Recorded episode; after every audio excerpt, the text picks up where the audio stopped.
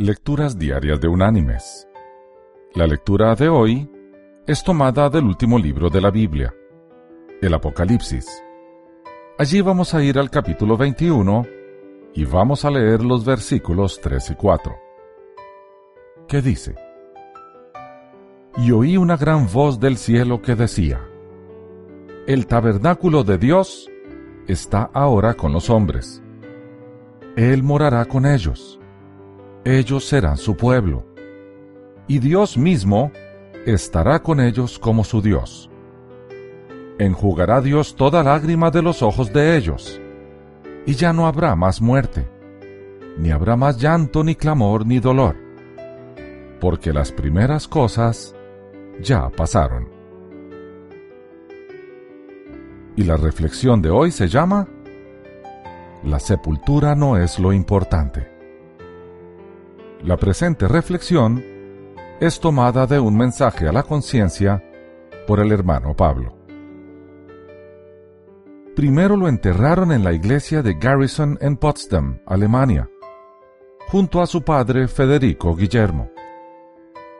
De ahí, en la época de la Segunda Guerra Mundial, lo sacaron y lo llevaron al refugio secreto del mariscal Hermann Göring. De ese lugar lo trasladaron a una mina de sal en Turingia, Alemania Oriental, a casi 5.000 metros bajo la superficie de la Tierra. De ahí lo llevaron a una iglesia en el pueblo de Marburgo, en Alemania Occidental. Por fin, en agosto del año 1991, después de 205 años de haber muerto, el cuerpo de Federico I el Grande rey de Prusia, fue sepultado donde él quería, en los jardines de su palacio de verano en la ciudad de Potsdam. Toda esa odisea nos lleva a preguntarnos, ¿tiene realmente alguna importancia el lugar donde a uno lo entierran? Los grandes de este mundo le dan tanta importancia al lugar donde van a vivir como al lugar donde serán enterrados. Piensan que las personas de ilustre cuna como ellos deben ser sepultadas en lugares de grandeza y renombre. Así pasó con Federico I el Grande, rey de Prusia, filósofo, artista, mecenas de literatos y formidable guerrero. Él quería que lo enterraran sin ninguna pompa ni ceremonia en los jardines de su palacio que bautizó Sanssouci, que en francés significa sin preocupación. Pero los azares de la política y de la historia lo llevaron de lugar en lugar hasta que al fin, 205 años después de su muerte, sus restos llegaron a descansar donde él siempre quiso. Y surge de nuevo la pregunta, ¿Tiene después de todo real importancia el lugar donde a uno lo entierran? Estudiemos esto por un momento.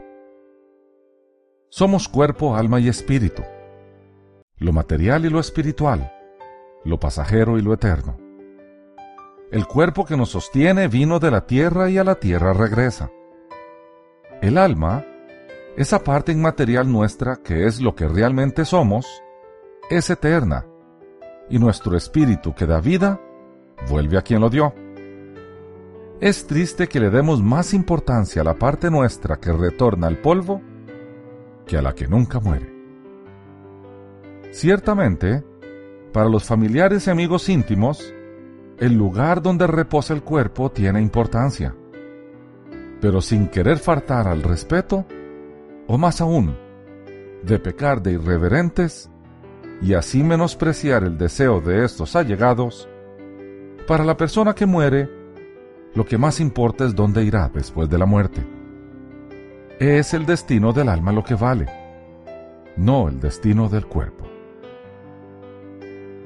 Mis queridos hermanos y amigos, Dios no nos ofrece sepulturas en mausoleos de mármol, sino una morada eterna en la gloria celestial. Démosle hoy mismo nuestro corazón a su Hijo Jesucristo. Él nos dará una vida íntegra y buena aquí y una vida de gloria eterna en el más allá. Que Dios te bendiga.